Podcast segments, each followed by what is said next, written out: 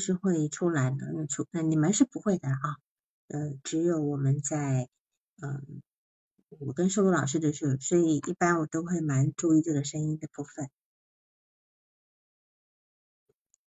然后今天收录老师报的案例呢，是一个做了六次的案例，按六次之后脱落哈，那当然脱落的脱落的来访没有声音吗？有没有听到我声音？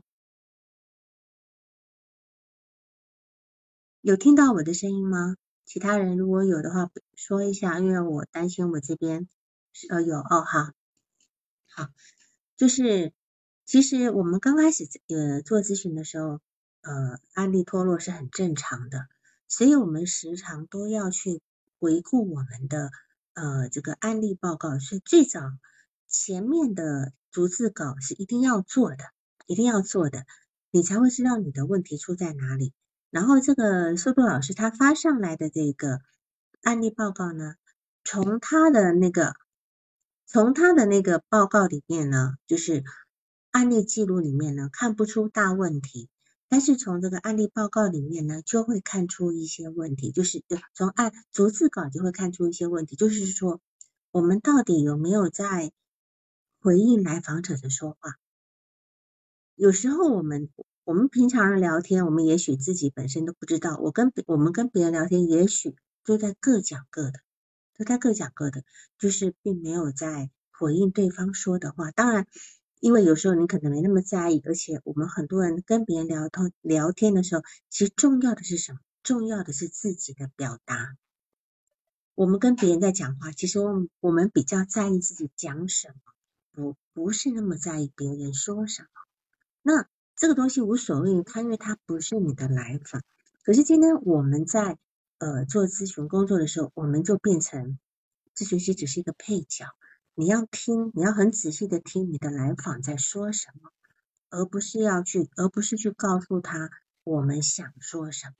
啊，好，那没关系，因为我不清楚。苏哦，苏老师下来了啊，怎么称呼你？你贵姓？怎么称呼你？听得到吗？你听得到吗？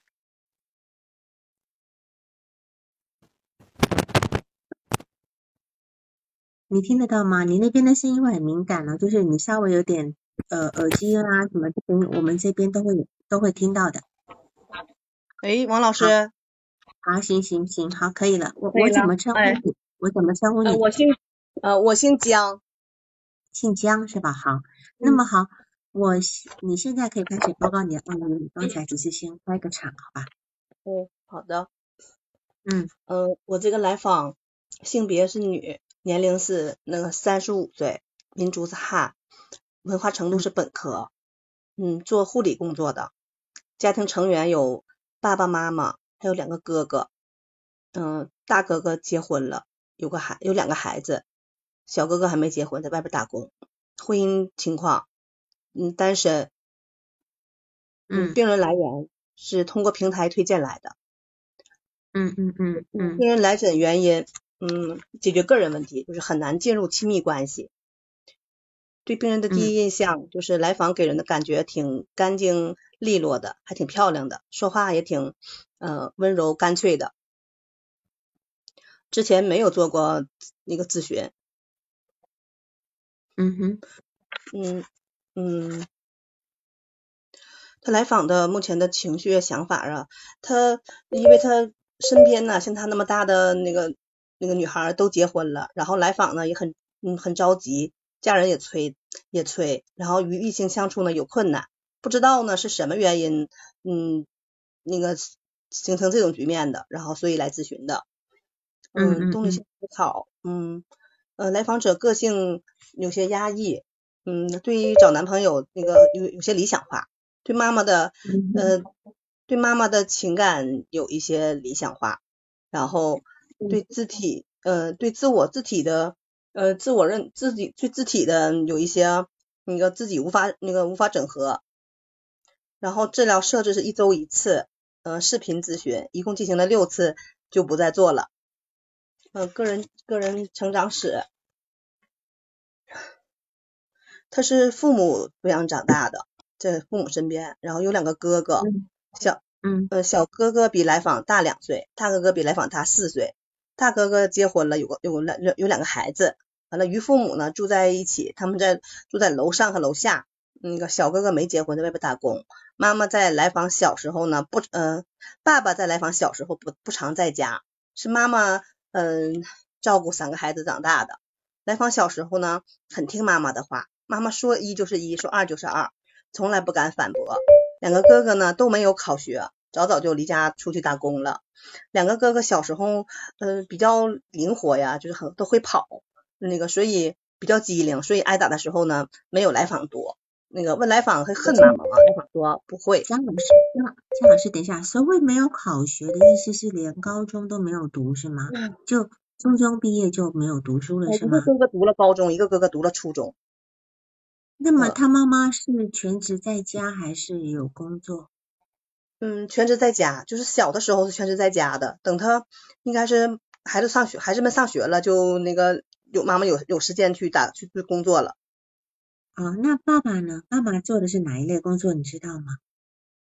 爸爸有时候去做生意啊，做什么的，没有没有固定的，做生意的有时候。哦，他爸爸是个个体户就对了，并不是在什么单位嗯上班的那种，对对所以常常就嗯会到处跑是吧？对对，不在家。嗯 好好好，嗯呃，来访说，嗯，然后嗯，就是来访妈妈总打来访那个打骂什么的，然后来问我问问来访那个咨询师未来问来访会恨妈妈吗？来访说不会，来访会说那个理解妈妈，妈妈也不容易。呃，然后两岁的时候呢，由于盖了新房子，从奶奶家搬出来了，妈妈一个人带了三个孩子。小时候来访那个奶不够吃呢，就吃米汤，嗯、还吃过别人家的奶。妈妈脾气暴躁，总打孩子，总打打来访。有不顺心的时候呢，就打来访出气。打完呢，来访妈妈就百般的哄，那个有些后悔，那个感觉呢，打个巴掌给颗糖吃的感觉。然后来访在回忆的时候，这些的时候呢，会流眼泪，就是感觉挺委屈的，那个就是也很激动，会激动。小时候呢，印象最深的一次呢是，就是来访小时候那个是应该是四五年级、五六年级的时候呢，妈妈把他从那客厅拽着，呃，拽着摔到院子的水池边儿，就差不多是拎出来的那种，就摔过去的。来访说小时候交朋友，嗯，要回要带回家给妈妈看看，然后妈妈说同意了呢，才让让才让和同学一起玩儿。呃，初三毕业的时候呢，呃，来访说离家出走，走了一圈儿呢，去学校走了一圈儿又回来了，因为没有地方去。呃，来访从小学三年级的时候就开始补课了，一直补到初中毕业，嗯，效果效果不怎么样，就说一直也学的不好，嗯，因为是妈妈硬要去的，就是自己不想去，但是呢还也没有办法，嗯，所以初三毕业就是成绩不怎么好，所以初三毕业就不想上学了，那个后来呢，啊、就是嗯，初三毕业的时候不想上学了，然后妈妈硬硬要上那个上高中，嗯。好像他说那个因为学的也不好，也不想去，去也得花钱，然后他就不去了，所以就是和妈妈闹矛盾了，就是离家出走。然后后来呢，那个假期的时候，他就到了一个一个亲戚家的一个药店呢去打工。那干了一段时间之后呢，就决定了继续去上学，就是读的是中专，那个学的是护理。嗯，后来慢慢的，呃，就是这是自己选的呀，所以学起来就比较积极，那个学东西学的也很好，每年拿到奖学金。你后来就修了本科，就说现在有有这样的工作，嗯，从二零一三年的时候毕业参加工作的，二零一四年呢又搬回来了，呃，搬回了家里住的，就是现在呢，就是他有时候就是和妈妈和爸爸是是年年龄大了，那个他就是照顾，呃，在身边照顾父母，嗯，所以一些就是以前的一些东西他都不不去计较了，不不去在意了，然后就是嗯。觉得他们都老了，就是岁数大了，然后就就现在就是啊在身边，那个能照顾一些，多照顾一些。但重点是他计较过吗？他那个他没计较过，就是他没有恨的，也没有什么感觉，他就说，对，他当时不小，我说不计较。嗯嗯嗯，嗯他他意思是说他应该要计较，只是他不计较是吗？他没有说，嗯，他没有说，因为他既然说不计较这个词，不就是代表这个词不是我说的，没他没说，他没说过，他没说过计啊，较他的，之前对我就问过他恨妈妈吗？他说他不恨妈妈，就说他就给嗯合理化了，觉得妈妈挺不容易的，都理解，他理解了。啊有些好友觉得的，对我这么觉得，对，不是他所以说的。这嗯边你你就带进去了你个人的的看法了，是吧？对，就是刚说了。不计较，嗯嗯，对，你说很理解了不计较，那这里是你的呃一个判断的一个观念嗯嗯啊，一个判断的一个观念，所以但事实上来访他并没有计较。对，没有，嗯，对啊很理解嘛。那这是我们要注意的，因为有时候我们跟来访在过沟通的过程中，你无意中会带出自己的价值观，这样子，嗯嗯嗯嗯嗯嗯，嗯嗯，接着说吗，老师？好好，嗯嗯嗯，呃，人际关系这块啊，就是母母亲很强嗯势，脾气不好，对来访呢很严厉。来访小时候总挨妈妈打，妈妈有不顺心的事呢，就在来访身上撒气。呃，来访听话，不觉得妈妈不对，认为妈妈爱他，也能理解妈妈。妈妈很坚强独立，自己照顾三个孩三个孩子长大，不依赖别人。来访受到妈妈的影响，喜欢帮助。呃，来访受到妈妈的影响很多。那个他还说不想成为妈妈那样的人，然后喜欢他像那个他喜像妈妈也像妈妈一样喜欢帮助别人，但不但不要别人帮助他，觉得不好意思，也来访也坚强独立，不依赖别人。然后爸爸很宠来访，来访说就是考零分，爸爸也不会说他。呃，来访从来没交过男朋友，上班后也没有意识到，即使有人追他的时候呢，他也被他也被他忽略了。举的来访举的例子是，就是给他打饭呐、什么的，就是帮他买饭呐、什么的，来访也也没在意，就是都都忽略了。现在呢，与异性交流呢，会觉得困难。嗯，来访说父母吵架了一辈子，从来不沟通。妈妈嫁入以后，就是妈妈嫁入以后呢，有两个叔叔，他给两个叔叔张罗成家、介绍对象啊，那个还有，嗯，姑姑就是也是就是姑姑成家什么他都帮忙，妈妈都帮忙。然后呢，但是爸爸呢依然不理解妈妈，说妈妈还是被他自己娘家的人呢操心多，因为妈妈是老大，就说什么事儿呢都在前面前就都走走在前头。呃，来访和同性与同性交往呢，说还可以，能正常交流。但来访有一段时间呢，他说大约两年前，说他的想法总与别人不在一个频道上，他的理解与别人不是一个意思，总出现偏偏差。与两个哥哥呢也不交流，但有事呢哥哥会帮忙，直接付诸行动。比如说，他说有一次去那个一个地方上学的时候，手机呀钱都丢了。然后呢，给小哥哥打电话呢，小哥哥去了，直接给买个手机呀、有去嗯给他钱什么的，就帮助他。嗯，就是感情还是有的，就是就是都不不交流不说。然后与爸爸呢也从不沟通，但来访呢能感受到爸爸的爱。小时候啊，说有一次下雨了，爸爸去接来访，把他背回家的，不知道不知道什么原因把他背回家的。还有就是那个三个孩子中啊，爸爸只给来访零花钱，哥两个哥哥都没有。呃，来访不会进行情感沟通，与朋友、家人都不会。嗯，然后来访还说是还说了与与前男友，就是他的问题就是与男友的那个相处，就亲密关系这块儿，就是与男友相处也处了几个男友了，主要的说了两个。呃，与前男友的那个相处了两相处了三个月，分手了。前男友他前男友说走不进来访的内心，来访还说与前男友那个接吻过。我问他有心动的感觉吗？他说来访说没有，只有害怕，因为是第一次。现在呢又相亲了一个，是异异地恋，那个四月份到现在呢一个月回来一两次，平时微信联系。男方也嗯男方也比较着急，催着让见父母，然后催着让看房子，就是买了个房子。后来那个来访心里感觉没有那个到那个程度，来访自己也比较害怕，也很焦虑，道理都明白，就是自己卖不出去。相处四五个月了，我问来访对男友的有思念的感觉吗？来访说没有，好像说好像是为了就是为了完成一项任务，现在仍在仍与男友交往。嗯，但男友来那个，但男男友来微信的时候呢，觉得回复很困难，有困难，就是很困难，不知道说什么，就不知道怎么回，这个是个负担。说就是就那些话，比如说吃了吗？干什么呢？什么什么那些东西，他不，他就就是没有，他说就是回复没有激情去回那意思，呃，不敢进一步了解男友，怕又出现不不满意的地方，因为他看了他相亲了好多次，看了好多个，就是像这样的那个相亲对象，就都是不满意的地方，然后就就不了了之了。所以呢，他就这个来访就不敢太就深更深的了解，也怕有不满意的地方。表示如果再挑剔下去呢，后面出现的会不如前面的，就是所以就不敢再深入了解了。男友已买房子了，就是在他在他住的那个地方，嗯，也没有征求来访的同意，来访这个事儿呢就不是很满意，就是觉得不尊重他，嗯，就是有的感觉。然后七夕，其实不情人节嘛，就第二天的时候呢，来访和男友吃吃早饭，来访付的钱。然后男友给买的花呢，来访也没有带在身边儿。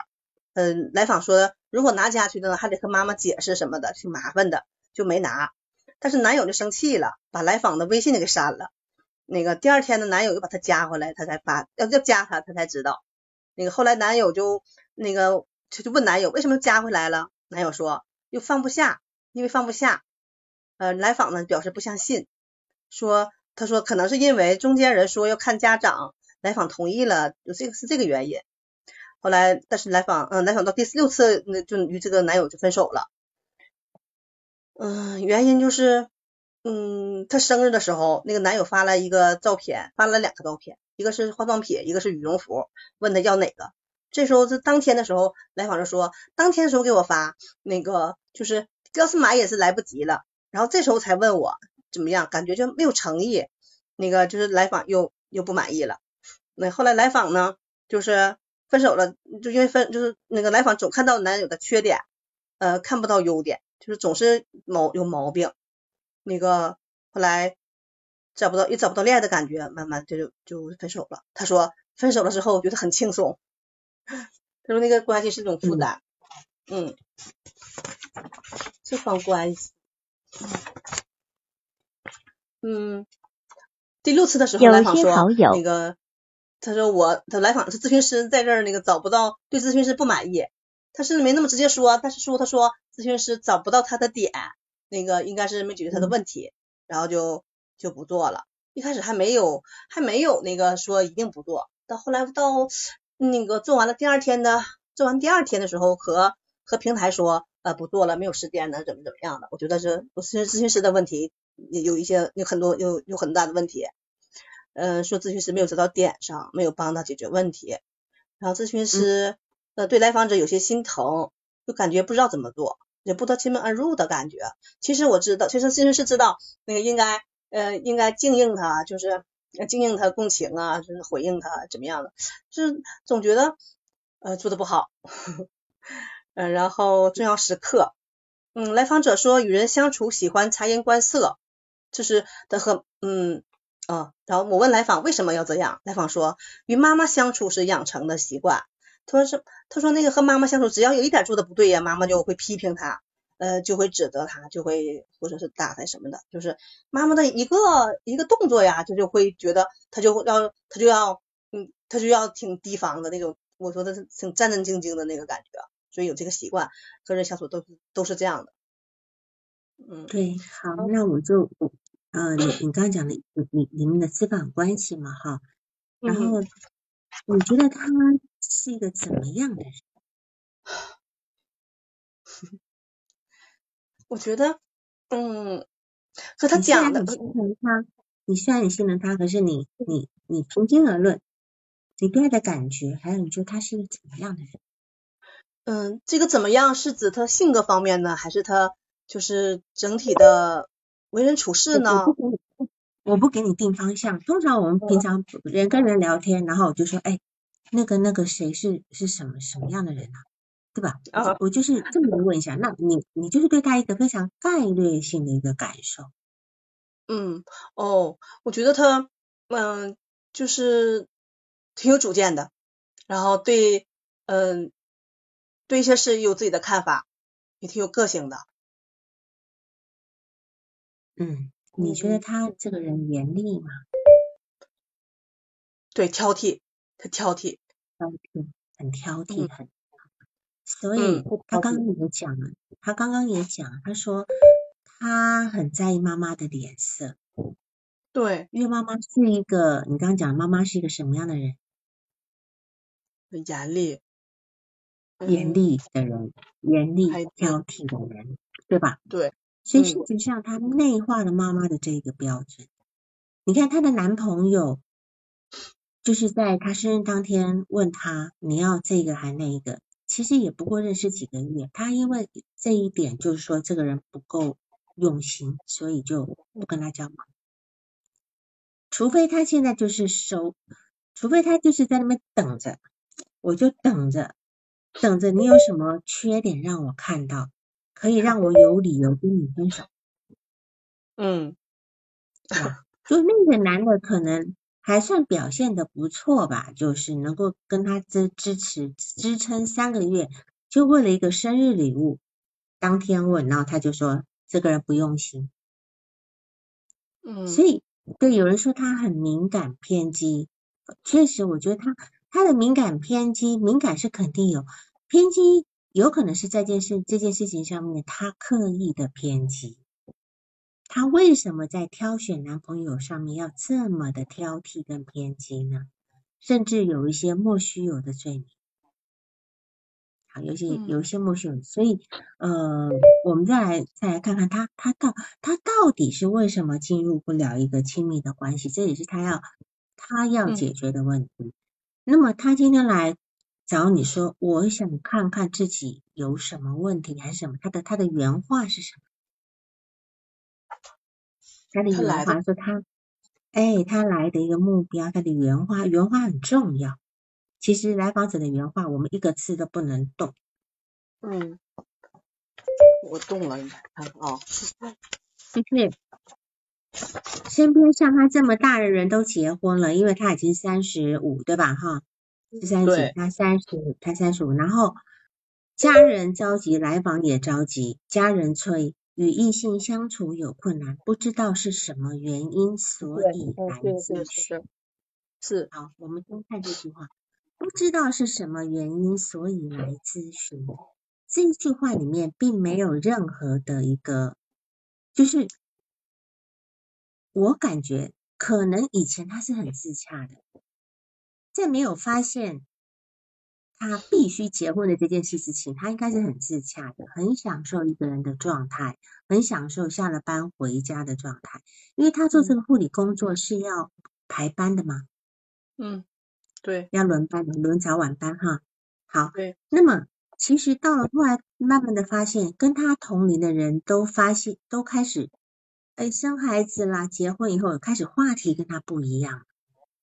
那么他还开始发觉自己有些突兀感，加上家人的一个一个就是一个催促嘛。但是他会觉得自己有问题吗？他你的判断呢？他觉得自己有什么问题呢？他没觉得自己有问题。哦，他不觉得自己有问题，所以他来的原因只是想知道到底发生了什么事。对，对吧？他来的重点是想找原因，不是要去请咨询师帮忙他进一步的跟别人接触的方式。他并不太在意我要怎么去改善我跟别人接触方，他只想知道原因。所以，嗯，你有问过他，他想结婚的原因在哪里吗？就是都结婚了，就他也就要结婚。女人就应该要结婚，大家都结婚了，是吗？还有别的吗？他还说，就是我们讨论过，他说，我说他就是他比较坚强独立的，就是别人不花别人的钱，那个就是和男友相处呢，他也是他也是就是那不是他说他去吃早餐买买买单了，呃，他怎么样，男友又生气了，然后他就是不想花男友的钱，就想自己独立的啊，然后就是。嗯，然后，呃，我们讨论他，我还说，他说，我说坚强，我觉得挺独立的，怎么怎么样？他说，那我还是没到那个程度。如果我真的坚强独立了，我就可以不找。但是呢，我还是想找。嗯嗯嗯，对，想成家。所以，可以问他，那么他他他其实结婚是因为这个担心自己不够独立，那么他理想的婚姻样貌是什么？你们讨论过吗？嗯，我问过她理想男友是什么？问过她理想的男友是什么？嗯，因为我在那个逐字稿里面体现过，说他呃他主外，他主内，那个男朋友主外，就是这样的这样的模式。呃，然后他还说那个他妈妈和爸爸的模式很不好，总一直吵架一辈子嘛。他说他他一定不想找一个，他他一定不要找爸爸像他爸爸那样的。他爸又是怎样呢？他爸爸就是不管家里的事儿，那个什么事儿也不操心。就举个例子说，男主外女主内吗？他爸爸跟妈妈就是男主外女主内呀。这他爸爸什么也不操心。哦，然后男人要主外，那个要主内是吧？就是男人要主外，外面一手单，家里的事情也要帮着帮忙个帮忙这个。这个部分是吗？就是我我因为我不我我不是在我我没有来访上身哈，我没有在挑剔，我只是想搞清楚问题点，好想搞清楚问题点这样子啊。就是如果今天是我会我会这样子跟他对答，因为他其实自己有很多东西自己不清楚，他非常的模糊，他里面整个整个状态里面呈现太多的一个。怎么讲？太多的矛盾的部分，对吧？哈，刚才呃，有人说要怎么写下逐字稿？哈，通常如果说你自己没有办法，没有办法去呃完全记住，最好是结束之后马上写，马上写，马上写，写完以后会比较真实。如果你今天没有把握的时候，你可以征询来访者的意见，就说我是要做督导用的，这个绝对不外传。当来访者一开始会有点有点那个，嗯，有点有点不自在。可是开当开始工作，呃，比如说说了十分钟，他也完全忘记这件事情，他要他要忘呃忘记这件事情了。我觉得写逐字稿呢，其实跟这个训练是有关的。我记得我一开始的时候，其实。就五分钟都记不起来，只记得片段片段。可是逐字慢慢慢慢，其实可以呃这方面可以有很强的一个就是那个呃记忆的那个能力，这个要要去好好的训练的哈。好，我们先先从这个部分来讲，就是说，比如说我刚才还问你，这个来访者你给你一种很独立的坚强的感觉，那么。除了你说她的很漂亮、干净利落、说话干脆，哈，那么除除了这些之外，有深入一点的吗？譬如说，你跟他在一起，你会想要亲近他吗？如果他是你的朋友，你喜欢他吗？或者你有一些什么特殊的感觉吗？他说，我问他和我问他和异性和同性相处是什么形式？他说，他说我喜欢帮助别人。但是我不希望别人帮助我，呃，我觉得那个不好意思，就不想欠人人情，不想欠人人情，就是我不我我我喜欢帮助别人，那个他说帮助别人是帮自己，然后但是我我不希望，但是我不喜欢让别人帮助我，嗯嗯，就他把这个都把别人隔离开了，是是这个是，但我是说你对他有什么特殊的感觉吗？他一样隔离你吗？我觉得到后来的时候就是。他这个我是也是走不进走不进的，是我感觉。好，我们先从他的家庭看一下，就是说这个来访者呢，他爸爸现在从小常常不在家，而且两个哥哥很早就呃去工作了，离家打工了。那么我觉得这个他是家里的老三，是个女儿。其实呢，他是一个被留在家里的一个孩子，就是不管在心情上。还情感上、心情上，甚至呃物理距离上，都是被妈妈留下来的一个人。那么他说，因为他被他妈妈打的很多，两个哥哥跑得快，对吧？我相信不是两个哥哥跑得快，再快妈妈想打还是有办法打，对吧？这个小孩子很小的时候，妈妈如果真的想打孩子，是绝对打得着的。你不要以为他你跑得快，他都打不着。但是妈妈其实没有那么，我觉得她没有那么在意两个哥哥。这个家庭是一个很奇怪的，就是不像我们以前讲的重男轻女，他反而是一个比较被家里重视，爸爸也重视他，对吧？爸爸也不给哥哥零用钱、零花钱，但是爸妈妈爸爸会给他，所以说每次你就是你问他，他会恨妈妈吗？对吧？哈，他都说不会，他很理解妈妈，因为妈妈不容易，对吧？我觉得在理理智层面呢，他必须忠诚于他的母亲，就是连心底最深沉的那点都不能有一些怒意跟批判的。那么认同他妈妈的一个辛苦，好，因为他妈妈就是一个人拉扯三个孩子，然后又好像又跟婆家合不来嘛，哈。那也因为妈妈的生活的不容易，他其实把自己投入投入进去了。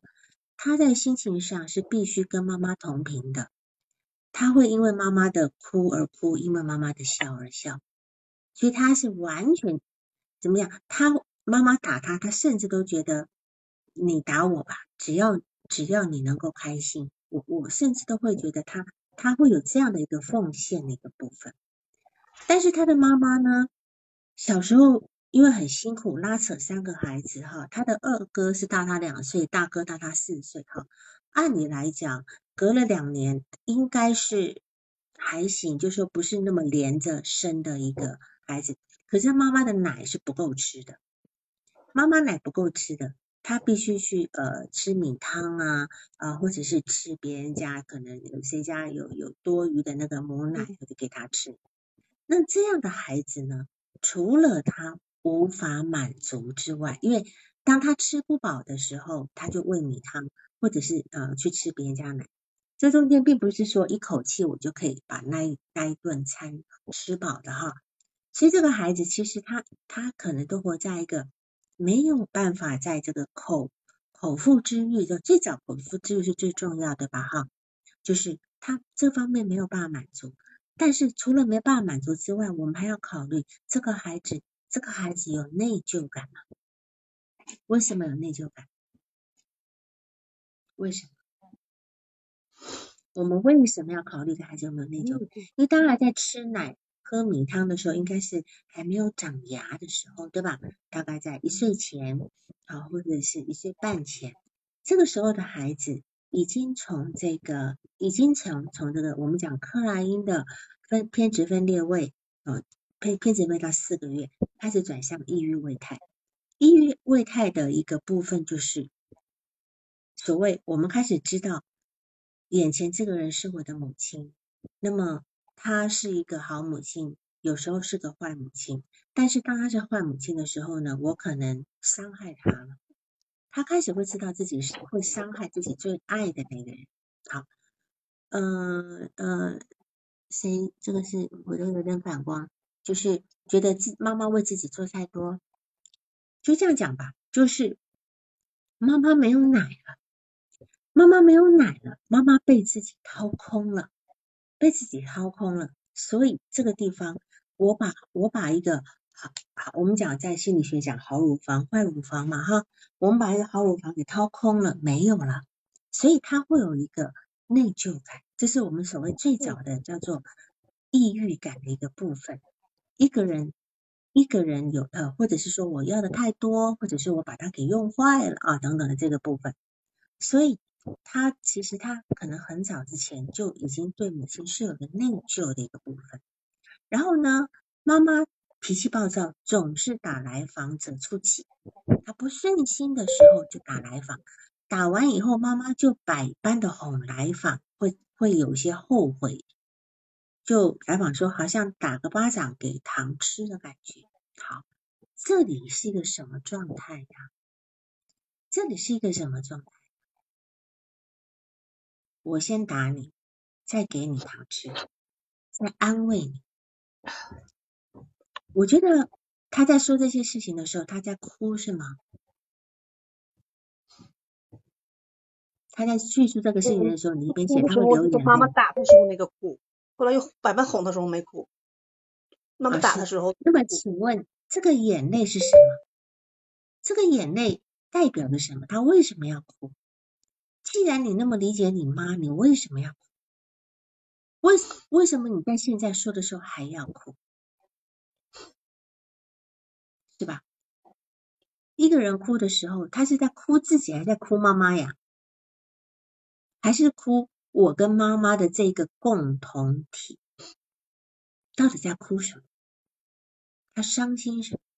对吧？有人讲不公平，有人讲委屈，等等的等等都有可能。这个眼泪是有含义的。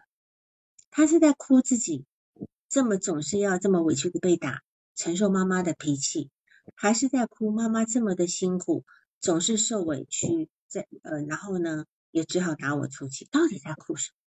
啊，这个是我好奇的哈。所以妈妈在痛苦的时候，妈妈在难过的时候打他。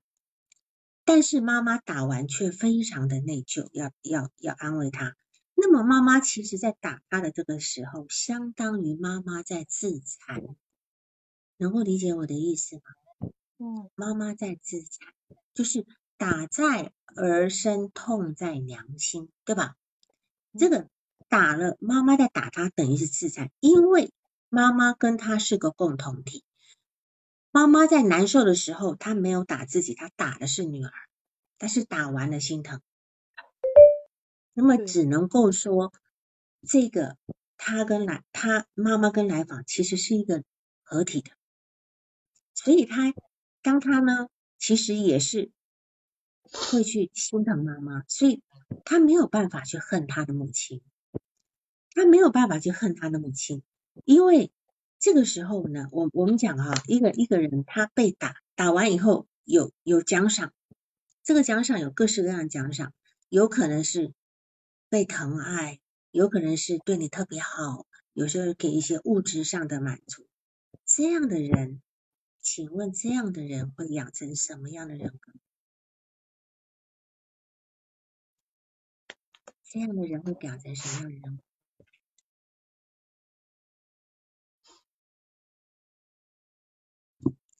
这是一个受虐人格最容易的部分。受虐人格常常以受虐为怎么讲？他会有继发性破译，对吧？会有继发性，而且呢，你看这样的母亲常常让孩子无从恨起，无从恨起，因为妈妈的辛苦，因为妈妈很可能打了自己，就会好言相劝的来对来访。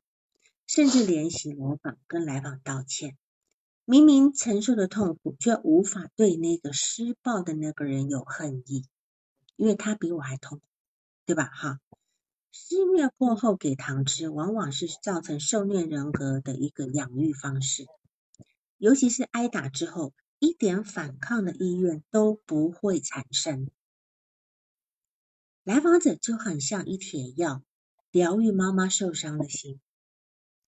你只要打过我，你就你就气顺了哈。我记得我记得电视剧常那样讲，你不高兴你打我好了，你只要打了我能够高兴，就我给你打，对吧？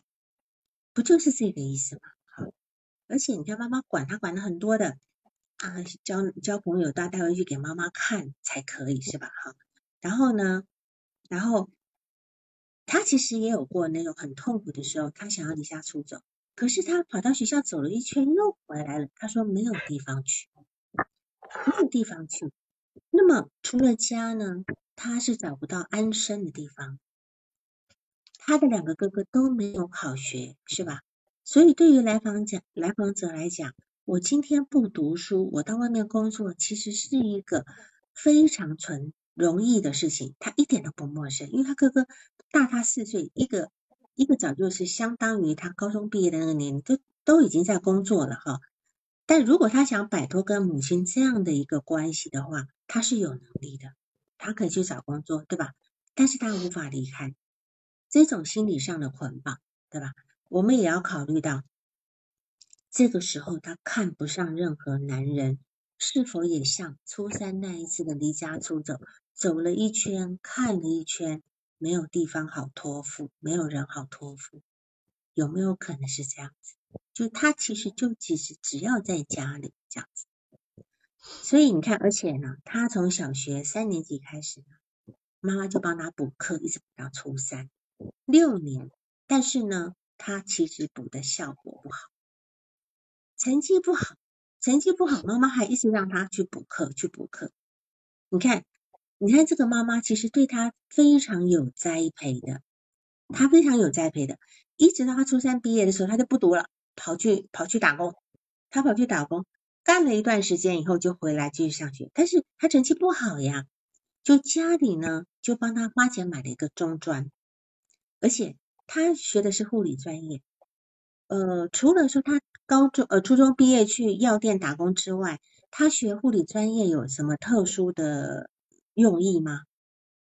他说他喜欢，嗯，对，他有说吗？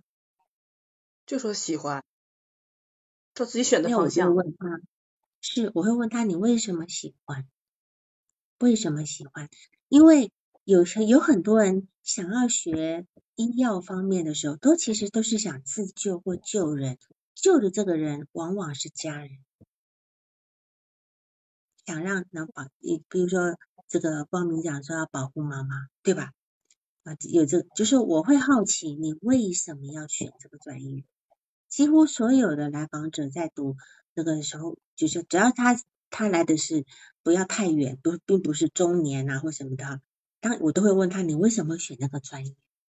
一些年轻的孩子，甚至有一些初中生、高中生，我都问他你将来要选什么专业？最有意思的就是有一段时间法医秦明很流行的时候，有很多来小学小孩子哈，就是初中生的孩子都说他要当法医，他都要当法医。当然这个是一个呃整个电视剧的风行之外，我会问他你为什么想当法医？法医是件很可怕的事啊，你要解剖尸体啊。每个人答案都不一样。有一个孩子说：“我觉得死人不会讲话，我不会跟别人讲话。我觉得死人不会害我，所以我想做法医。”好，这是一个说法。另外一个说什么呢？他说：“我觉得我想要利用利用这种死后的结果呢，去帮别人伸张正义，找出他冤屈的地方。”好，同样一个学法医都有不同的一个。自己内在的投射，对吧？第一个人是他不想跟外界接触，第二个人是他内心一定有一些曾经有过的不白之冤或委屈，他才会对这件事情这么有感觉，对吧？好，这是我提出来，就是为什么我们要问他你学这个意思？哈，那你看，呃，也有很多人，有很多孩子他不爱读书啊，可能他对去呃初中毕业、高中毕业就跑去工作。工作一段时间以后，突然之间发觉好像读书很喜欢，能读，而且也能够把书读好，所以他回来就开始读，而且这个来访者回来以后，好好的学，还每年都拿到奖学金，对吧？首先呢，我觉得当然这个来访他当年的补课是妈妈要他补的，我不知道妈妈是否有投入自己的一个愿望在来访身上，才会对来访这么有。有有期待，所以他当时如果不喜欢读书，是否有一部分是对妈妈的一个反抗，一种很隐晦的反抗？你看他初三都想离家出走，或许我不知道那件事情离家出走的原因是什么，我也很好奇，你知道吗？他也没说，他说忘了原因了，也没说。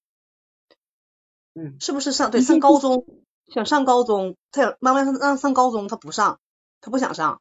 他说学的不好，你看吧，我我猜就是这个事情，一定是为了考试考高中的。他妈妈为什么要考高中？可能想你高中大学就是想要栽培他，可是他不想读了。我我顶多再读个中专、高职之类，对吧？所以在这地方，他是一个反抗，他他其实有隐晦的反抗，所以妈妈怎么让他补课就没有效果，没有效。等到妈妈的放弃，妈妈放弃逼他读书之后，他去药店打工之后，他的学习兴趣突然来，也能够学好，因为这时候妈妈不逼他，对吧？哈，这是很常很常发生的事情。那么他妈妈虽然很专制呢，对他的教育很上心，是吧？虽然来访的成绩不好，妈妈还是一直让他补课，那么对来访是挺栽培的。那么。那么是否也有一种是说，想借着女儿来终结自己悲哀的命运？因为我们刚刚提到他共生嘛，对吧？哈，让女儿不需要像自己一样吃了没学问的苦，是吧？至于儿子呢，反正读书跟不读书都不会太被动，因为男人嘛，不用被动嘛？我可以呃那个听四海为家，到处去啊，对吧？家丢给老婆就好，小孩跟家都丢给老婆就好，对吧？哈，所以他的两个哥哥相信他妈妈大概没怎么逼，你要读书啊，干嘛的哈？啊，那么你看，即使来访者学习不怎么样，最后还是花钱上了中专，并不像他两个哥哥一样早早的就去工作了这个部分哈。嗯，然后他二零一三年毕业，毕业参加工作，二零一四年就搬回家了。那么他参加工作，他这个工作有分配地方吗？刚毕业的时候有分配吧？在一个省会城市，很大的。嗯，那么后后来又回到家，他家比省会，他是调动工作了。他是主要是妈妈让问他让他回去，他在考虑了一段时间就回去了，就是让他离家近一些，让他回去的。所以他调回去的那个单位跟他原来分配那个单位比较大还是比较小？我没问这个，就是他这决定回去了，应该我没问。因为他刚刚毕业一年就调回来，大概不可能高调，就是不可能调到那种热门的地方去。对他家如果不是你晚会，他家是地级市是吧？是小地方哈。他如果要调回小地方是容易调的，对吧？是容易调的，因为大家大家都要挤进省会城市了，反而嗯他往外调，那他那肯定，所以他毕业一年就能调回来了，对吧？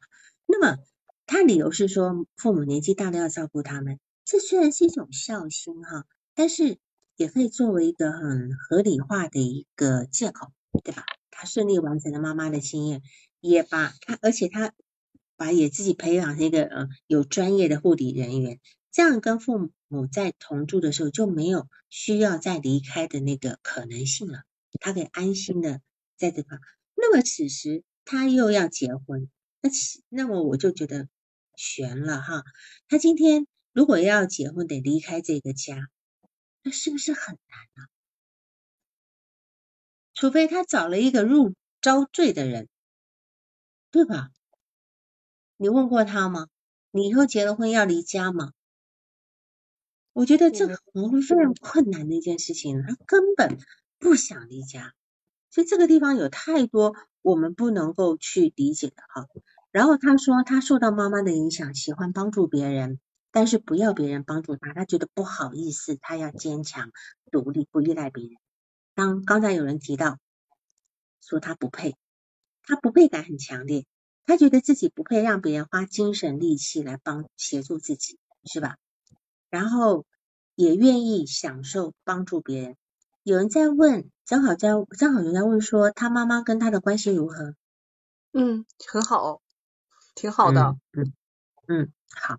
那么就是说，嗯，我觉得他说他喜欢帮助别人，愿意帮助别人。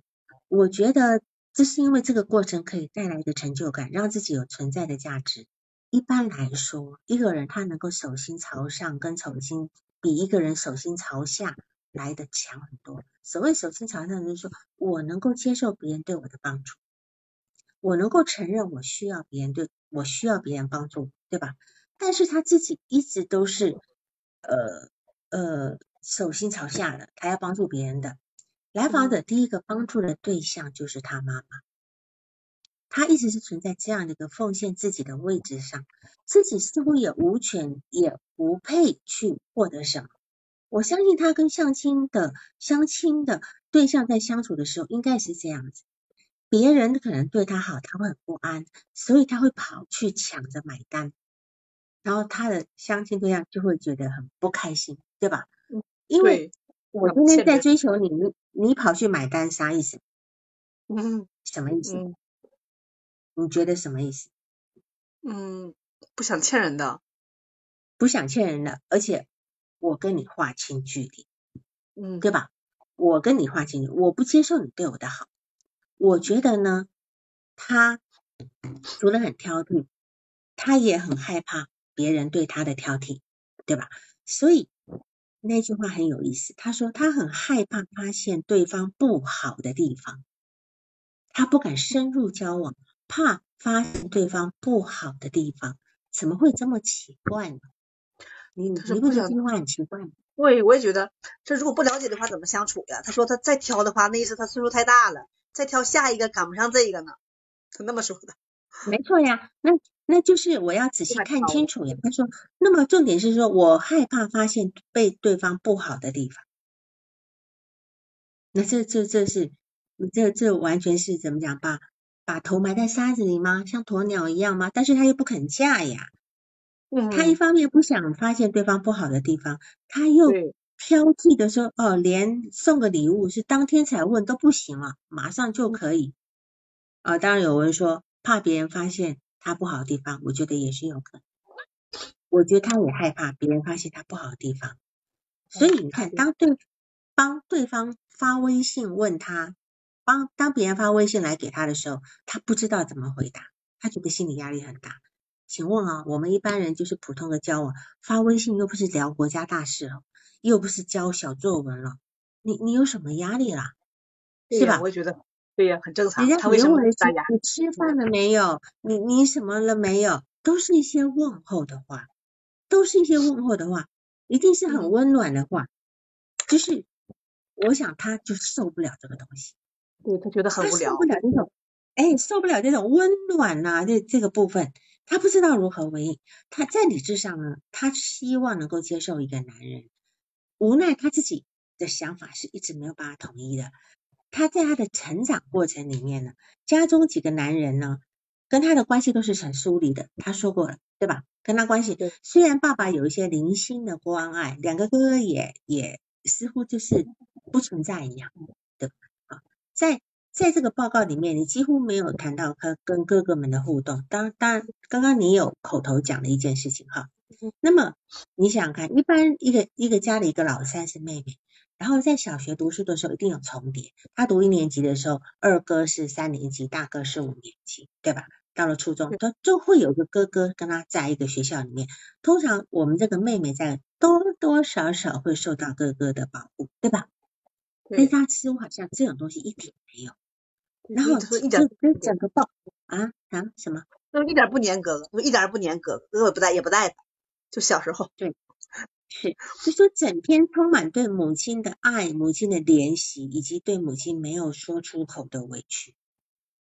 所以他们家的男人都很疏离，不知道是不是被这两个过分紧密的女人结合之后，全都踏不进来，嗯，对吧？全都踏不进来？那么他说他的父母吵架一辈子都不沟通，从来不沟通。哦，这个嗯小区小戴说农村有很很多这种关系是吧？嗯，他的父母呢其实不是不沟通，他的父母呢是根本没有那个沟通的管道，就如同来访者跟别人的沟通也是很匮乏的。他母他跟他妈妈之间不需要沟通，不需要沟通，他们是直接，他们家都是直接付诸行动的，对吧？嗯，来访者能够理解妈妈的意思，他们的沟通是不需要靠语言的这个部分。嗯哼，那个嗯是的，他在他其实从小是没有受到男性很温暖，他爸爸的温暖也很也很隐晦哈。但但是他说他在这两年突然感觉到他的想法总跟别人不一样，哦，他理解的跟别人不一样，会出现偏差，是吧？他说他这两年开始发现了，是吗？对，他这么想，别人那么想。哎，对我我因为我觉得他跟他妈妈的关系呢，他太习惯那种心灵感应，但是别人毕竟是别人啊，不是他跟他妈妈呀，所以他自然很难的跟别人在一个频道上面，而且他跟他哥的爸爸跟哥哥互动也是哈。那么我觉得就是，我觉得他在家里唯一能够听听到最多的沟通，就是他妈妈在抱怨他爸，呃，他爸爸在抱怨他妈妈。我不知道他妈妈有没有在他面前抱怨爸爸，有吗？嗯，就是应该是挑剔爸爸。嗯，就是他们家的沟通就是抱怨，哦，他们对沟他们沟通就是抱怨，但是对，这两年来，他他感觉到我跟好像跟别人没办法沟通，好像别人说的话跟我说话不是同一个频道，这个对他来讲是一种进步，是一个进步。终于，他可以从他跟他妈妈的关系中抬起头来看看外界，对吧？而且发现自己跟别人的频道是有差异的，他以前不知道的。或许在以前，他更在意自己的世界，别人说什么，通常他也不去分辨，所以他从来没有察觉原来自己跟别人不一样。当他开始要跟尝试要跟别人沟通的时候呢，他才发觉哦，原来我好像有问题啊，我这个亲密关系有问题他开始有觉察了，这是一个进步的一个部分啊。然后在在这个，我觉得呃，来访是。他不会进行情感沟通，他跟朋友、跟家人都不会。那么他的一个心智能力的发展到了语言的部分是受阻的，并不是说全部受阻，在语言表达的部分，这个理解部分是受阻的。语言是一个逻辑思维的部分，好，很需要高级的一个心智化的一个能力。要用，有时候我们要用语言表达的很清晰的时候，你的脑子要比这个语言更清晰，你才能够说得明白。你理解百分之一百，你能够说清楚百分之八十。如果你今天理解的只有百分之五十，你大概只能够说出百分之二十。啊，这个是个人的语言的一个部分。她说男朋友都走不进他的心，呃，男朋友也说走不进他的心，对吧？好，不是男朋友走不进来访的心，是来访过于的怎么讲？就是他根本没有跟外界呃连接的那一条管道。他跟母亲在一个空间太久了，没有没有一个向外发展可以连接的管道。其实我们现在想的，他这样的人，我们的身边很多的，很多的。好，那么他曾经一心一意的扑在妈妈身上，那样的想方设法的去理解妈妈，那样的去深入母亲的内心，但是这是投射，但也有可能是母亲强加给他的哈，他以为。自己是深深的理解他的母亲，那么看着母亲的脸脸色，揣测母亲的想法情绪，但是是否都是对，或者是都是错？每次都对呢？好，他有时候是为了维持自己内在母亲的一个好的形象，因为他连他不会怨恨他妈妈，他不埋怨他妈妈，对吧？所以他他必须在内心保持妈妈是一个非常好的一个形象。否则他就他就有人刚刚前面有人讲，他就存活不下来。他必须接纳这个坏的客体是一个好的客体，他全好是全好，他才能够活下来。他只有说服妈妈是好的，他打我是不得已的，自己就像一个祭品一样啊，时时刻刻安抚妈妈伤痛的心，即使是被打骂的方式千刀万剐的，他也心甘情愿。啊，因为他必须在那样的状态存活，也许也是为了挨揍之后的温暖，打得越凶越温暖。那么，是不是这些男人都太温柔了呀？那么一开始这些男人的温柔，这些男人的体贴，让他充满戒备，他没有办法相信，对吧？他没有办法相信这些好男人，因为他，因为他妈妈其实是。他妈妈的好都来自于什么？打过以后，对吧？都打过以后。那么你的那个补充材料里面呢，就我就问过他喜欢什么剧嘛？哈，他提到了一个什么剧？他提到喜欢一个什么剧？我忘了，我看一眼。我记得你写的哈，他喜欢《士兵突击》。对对，《士兵突击》。士兵突击是王宝强演的。当年好像还蛮受欢迎的，里面这个叫做许三多是吧？叫许三多这个角色，你们有人看过吗？王宝强演的这个许三多这个角色，许就是呃在呃士兵突击，他他演了一个很普通的一个农村的小伙子，然后在农村都被骂傻子的这个人，可是被被他爸爸逼着去入部队。去入部队以后呢，结果就在这个部队里面碰到几个班长，都是他人生的一个启明灯，然后就对曾经很火，然后就慢慢慢在他这个在这些班长的鼓励之下呢，就慢慢慢成为一个特种部队的优秀士兵，对吧？他说他非常喜欢看，而且还刷了很多遍，是吗？他刷了很多遍，我就很好奇他喜欢什么，他为什么会一个女孩子喜欢许三多的这个这样的一个。一个部分，所以我们就知道，那么许三多代表什么？来访说他喜欢许三多，一个充满小人物、励志成功的一个角色。这个小人物有一般人的弱点，他很不勇敢，遇见难题会退缩，对吧？会选择逃避。但是许三多一直都有贵人相助，加上他自己有一些坚韧的一些不想不想让帮助他的人失望的那样的一个心情。他最后终把自己推上了一个英雄的角色，我估计这就是来访者的心情，这也是非常多小人物的心情。所以为什么王宝强他每次诠释的那样的角色都会得到很多共鸣？因为他其实代表大部分人的心，就是我想要从小人物的角色里面去成功。我承认我有缺点，我不是那么优秀，好，我不是那种一站出来就是个人才的那样的人。对吧？但是我也能够成，这是一个普遍大众的，是的，就是在这个呃，在许多许三多身上，他看到了自己，同样，他也他也，这估计是他的一个心情，一个卑微的灵魂，只能够在人生的战役上呢，当一个本来只能够在人生的战役上当一个垫脚的小兵，对吧？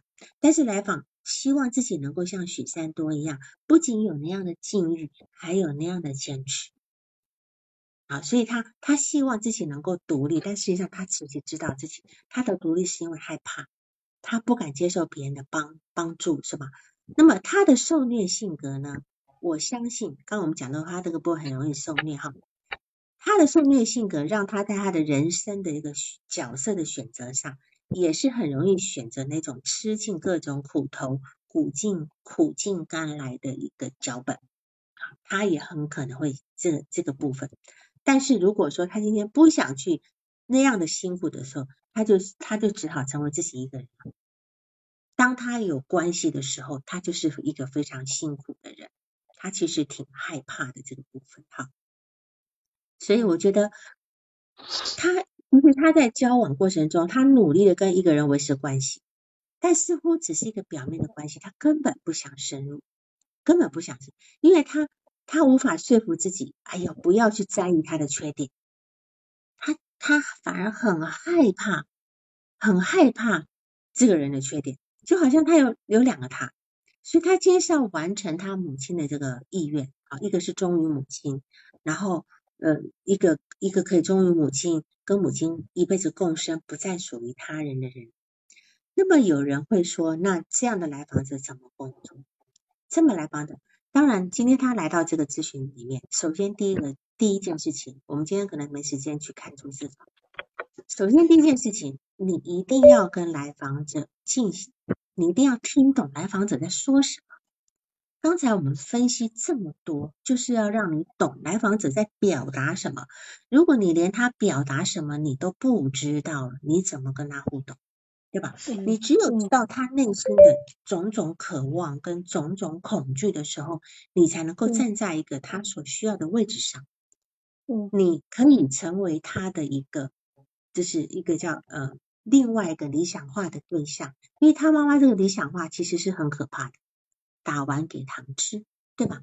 但是如果说我们今天可以成为一个跟他妈妈不一样，但是对他来讲是可以成为一个模板的对象的话呢，我觉得这样子才是一个能够成为他效仿，也可以成为他走出跟妈妈这个很很畸形关系的。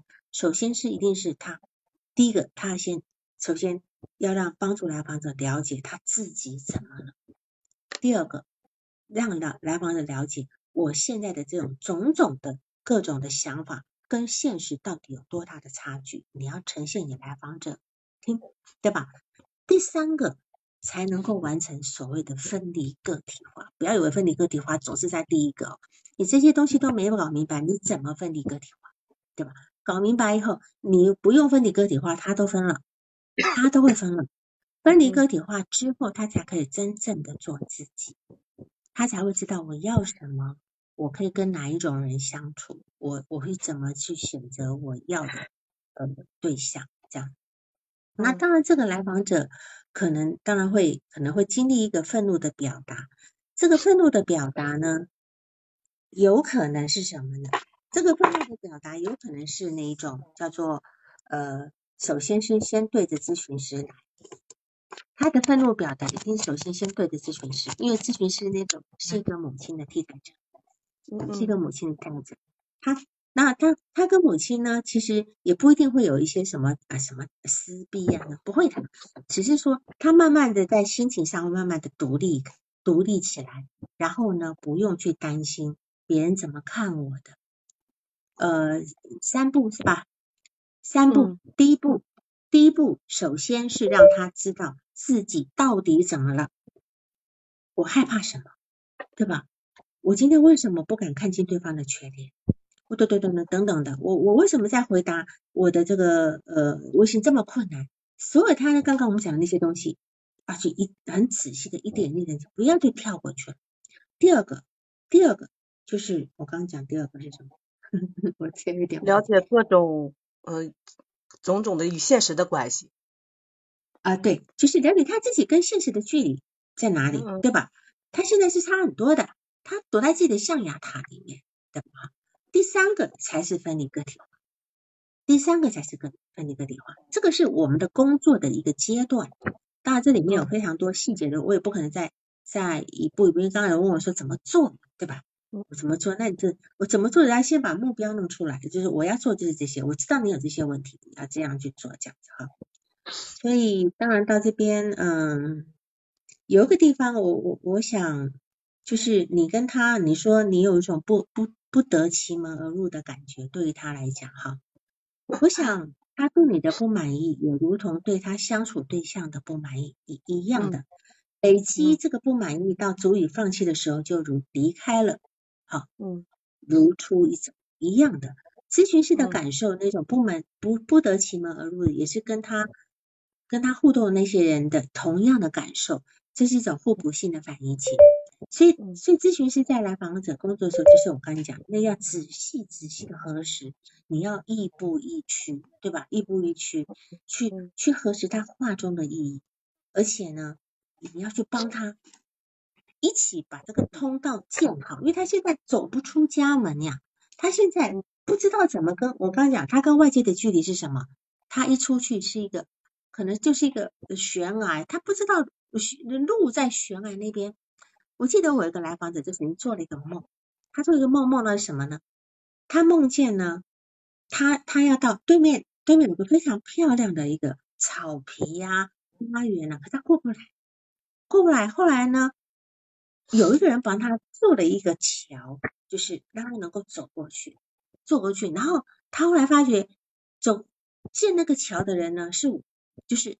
是咨询师帮，就是咨询师在里面是住在对面，住在对面的那个房子，很漂亮的房子。后来是咨询师在他家门口做盖了一条，呃，修了一条路，然后他盖了一个桥，可以让他很顺利的走过去。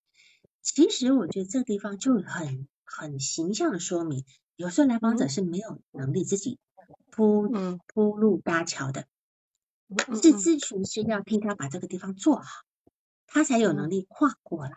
首先是这样，就像孩子刚刚走路，肯定是大人扶着走的，不是他他自己走的，对吧？所以他还在这个地方啊，那那个，所以这个地方是我们一定是要呃，他跟他他跟这个他跟外界隔了一个星河啊，好，所以这个地方是我们嗯要去要要去好好的去去感受到的哈。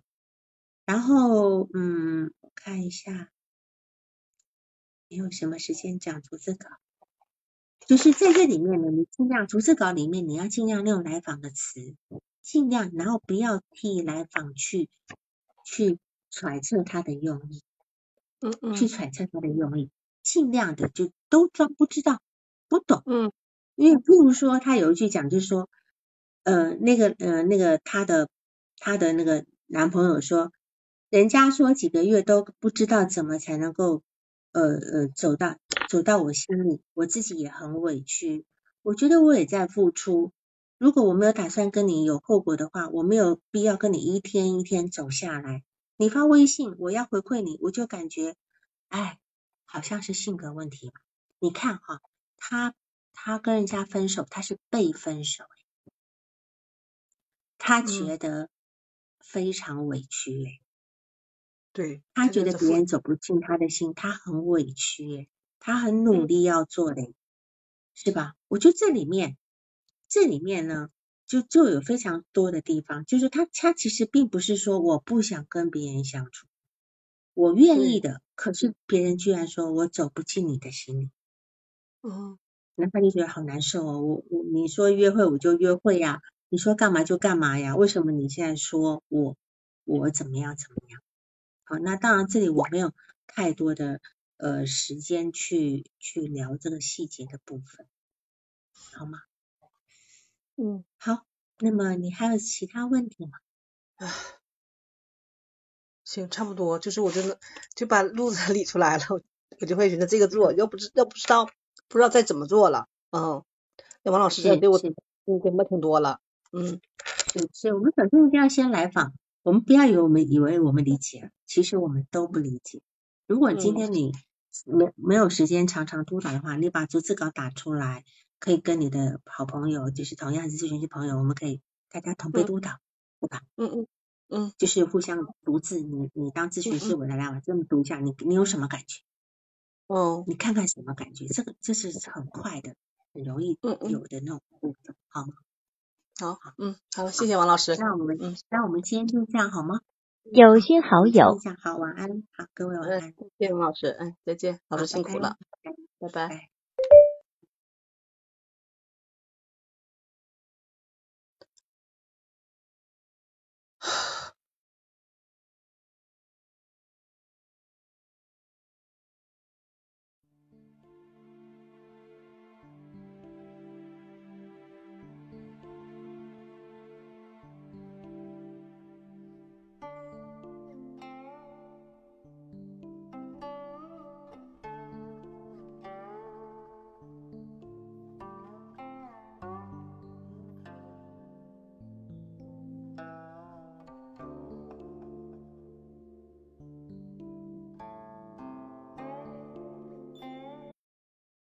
本次督导完毕，喜欢请留言或分享哦。需要报个案的老师，请查看我们喜马拉雅主页个人简介，也可以在微信公众号搜索“新师之友”，关注微信公众号后，联系微信客服进行预约，报个案完全免费哦。